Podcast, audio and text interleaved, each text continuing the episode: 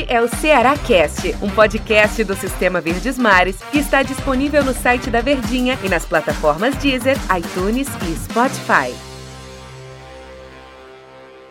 Fala, meus amigos! Abraço para vocês ligados aqui em mais um podcast do Sistema Verdes Mares de Comunicação, o Cearacast. E o meu convidado para bater um papo legal aqui nesse Cearacast é ele, comentarista do Sistema Verdes Mares de Comunicação, analista, DR, DR com ele, meu amigo Daniel Rocha. Tudo bem, Daniel? Ora, meu amigo, depois dessa abertura aí, astral, astral lá em cima, penso numa rasgação de seda. Tamo junto, é Dan Luiz. você merece. Muito obrigado, fica agradecido. Todo mundo tá ligadinho com a gente aqui nesse Cearacast, que todos os dias arruma um tempinho, aqueles 10 minutinhos daquela conversa bacana para se informar a respeito da sua equipe. Grande abraço para todo mundo que tá ligadinho com a gente. Gratidão eterna e vamos embora para mais um papo. Primeiro ponto, Daniel. O Ceará tem que ser o mesmo pro jogo do domingo contra o Sampaio. Pensando nesse jogo da Sul-Americana, ou a tua cabeça é, passa o Guto fazer mudanças, o time vai ser diferente, ele deve manter uma base grande para esse jogo contra o Sampaio, mas mudar algumas peças para o jogo contra a equipe é, do Jorge Wilstermann pela Copa Sul-Americana, ou você entende que o Guto vai colocar o que ele tem de melhor nos dois jogos?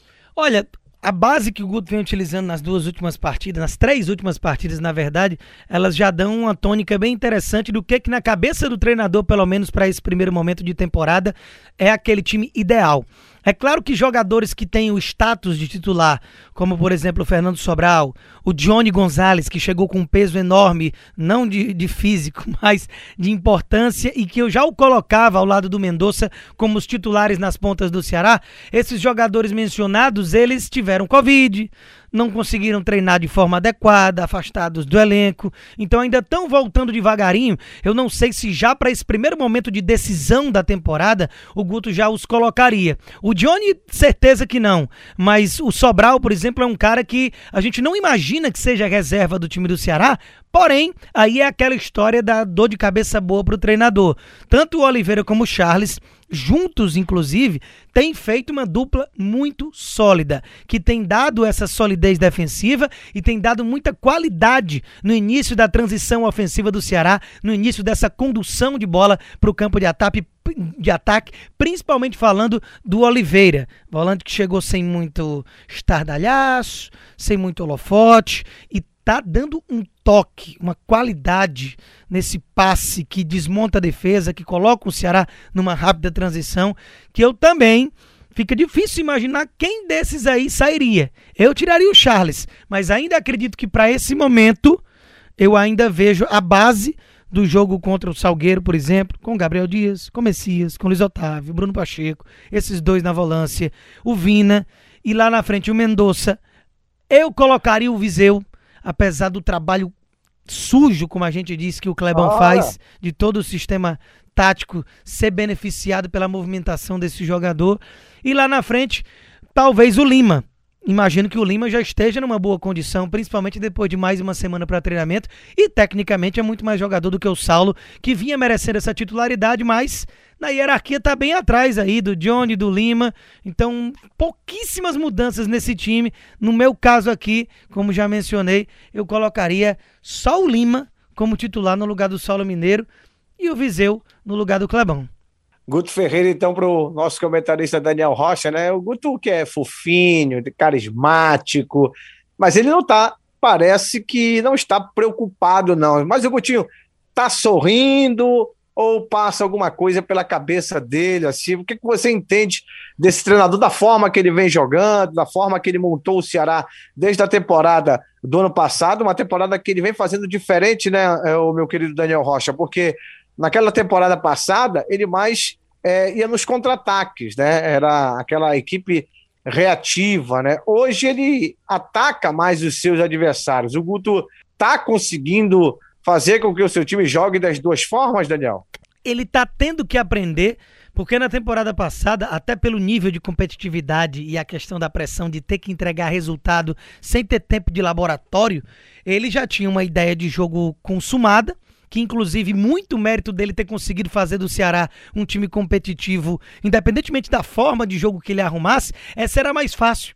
É sempre menos complicado você começar a arrumar um time pela defesa. Primeiro, se compactar para não sofrer gols, para depois começar a trabalhar para ser uma equipe agressiva, que incomoda bastante o adversário. E acabava incomodando nas suas características, que era na transição rápida. O Ceará terminou a temporada no top 3, ali, se eu não estou enganado, de times que davam menos toque na bola até chegar ao gol adversário. E isso era uma marca registrada do Guto pela necessidade que ele encontrou de, de forma rápida dar uma cara a essa equipe, ainda na reta final da Copa do Nordeste, quando ele foi campeão, né?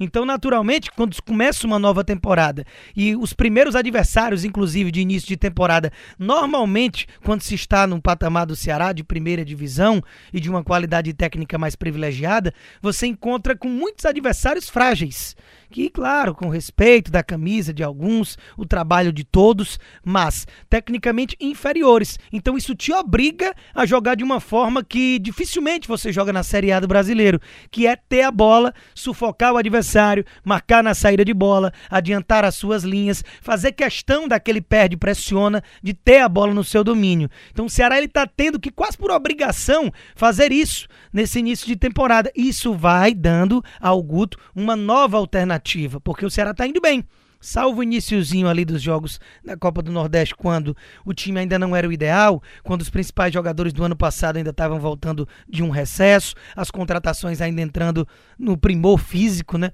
Então a gente pode colocar na conta disso. Mas essa, esses últimos jogos do Ceará, por exemplo, as três últimas vitórias sem tomar gol sequer, goleadas, quebrando o tabu na Ilha do Retiro, ou seja, impondo o seu ritmo de jogo, isso dá uma perspectiva nova de jogo ao Guto Ferreira, coisa que ele não tinha para o ano passado.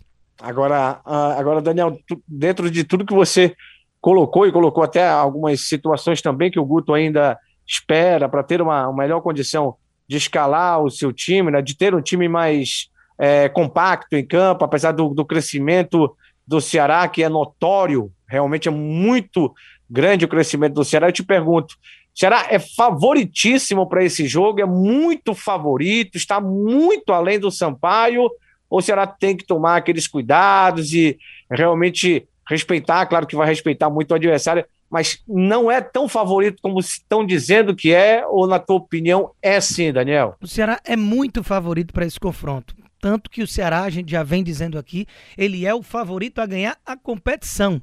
Ele é o time a ser batido na Copa do Nordeste. Agora ele precisa, jogo a jogo, manter essa seriedade e colocar essa qualidade técnica em que lhe é superior peculiarmente dentro das quatro linhas. De nada adianta ser o favorito, porque é de fato muito favorito. Você olha para a situação do Sampaio, olha para a situação do Ceará, para as alternativas, para a folha salarial, para os profissionais que lá jogam, para a estrutura, para tudo. O Ceará está à frente do time do Sampaio Correia. E ainda tem a vantagem de jogar no seu campo, construída por ser o primeiro do grupo. Então não tem como fugir disso. Não tem conversa fiada de beabá, de futebol, de que ah, é, é isso, é, tem que respeitar. Claro que tem que respeitar. Você precisa respeitar até um time de juniores de um amistoso de pré-temporada. Você precisa respeitar todo mundo quando você entra dentro de campo para praticar o futebol, principalmente profissionalmente e numa quarta de final de Copa do Nordeste, que não chega qualquer bobinho ali. Que você precisa ser um dos quatro melhores do grupo para chegar a essa fase. Então, mesmo com todas as fragilidades, o Sampaio merece respeito. Mas isso não tira o favoritismo grande do time do Ceará. E isso também não quer dizer que o Ceará já ganhou, que o Ceará vai ganhar e que o torcedor já pode botar a faixa no peito e comemorar, porque estamos falando de futebol, que é encantador por causa disso. Se você não fizer valer na hora H, não jogar com a qualidade que você tem que jogar dentro de campo e com a vontade que naturalmente o Sampaio vai ter muita por saber que tecnicamente é inferior, você dá adeus você tá fora, você não ganha. Então, a priori, tem esse favoritismo, sim. Agora, precisa corresponder dentro de campo, Del. Aí é DR, aí é DR, aí é DR. Só para finalizar, sem negócio de, de, enrolada, não, viu, meu Daniel, meu, meu amigo Daniel Rocha? Diga. Se fosse um paredão duplo, hum. se, você que gosta muito do Big Brother, né, Daniel? se fosse um paredão duplo, Oliveira e Charles para volta do Sobral, quem quem dançava nesse paredão aí? Rapaz, você me botou na berlinda pesada, mas para não ficar no muro que isso não é do meu feitio, tem que tirar um, né? Então tiraria o Charles num primeiro momento. Então Charles rodaria para Oliveira e Sobral fazerem essa dupla. Por quê? Porque eu vejo a característica do Charles mais parecida com o Sobral do que o Oliveira. O Oliveira tem uma saída de bola, um passe, uma qualidade técnica que falta ao Sobral, que é mais um destruidor, um pulmão, aquele cavalo de raça, como o Guto Ferreira mesmo o chamou, né? Então, naturalmente, a gente precisa achar algo para fazer essa escolha de dois jogadores que estão jogando muito bem. Então seria o Charles, meu querido Del. Valeu, Daniel. Obrigado aí pela tua participação. Agradeço você ter aceitado esse convite. Domingo estaremos juntos aí nessa jornada esportiva, né? Com a fé, graças a Deus, né, Daniel? com a fé, eu, você e a fé, para que o Ceará possa avançar na Copa do Nordeste. Valeu, Daniel. Valeu, Antero. Tamo junto e até a próxima. Respeita Antero. a imprensa. Respeita. Valeu, Del Luiz. Tamo junto, Deodoro. E até domingo, hein? Valeu, valeu, Daniel. Valeu, galera. Um abraço. Esse foi mais um Cearacast aqui no Sistema Verdes Mares de Comunicação, abraçando a, a, nossa Marta Medeiros, nossa produtora aqui do esporte, dando realmente um show. Tchau, galera!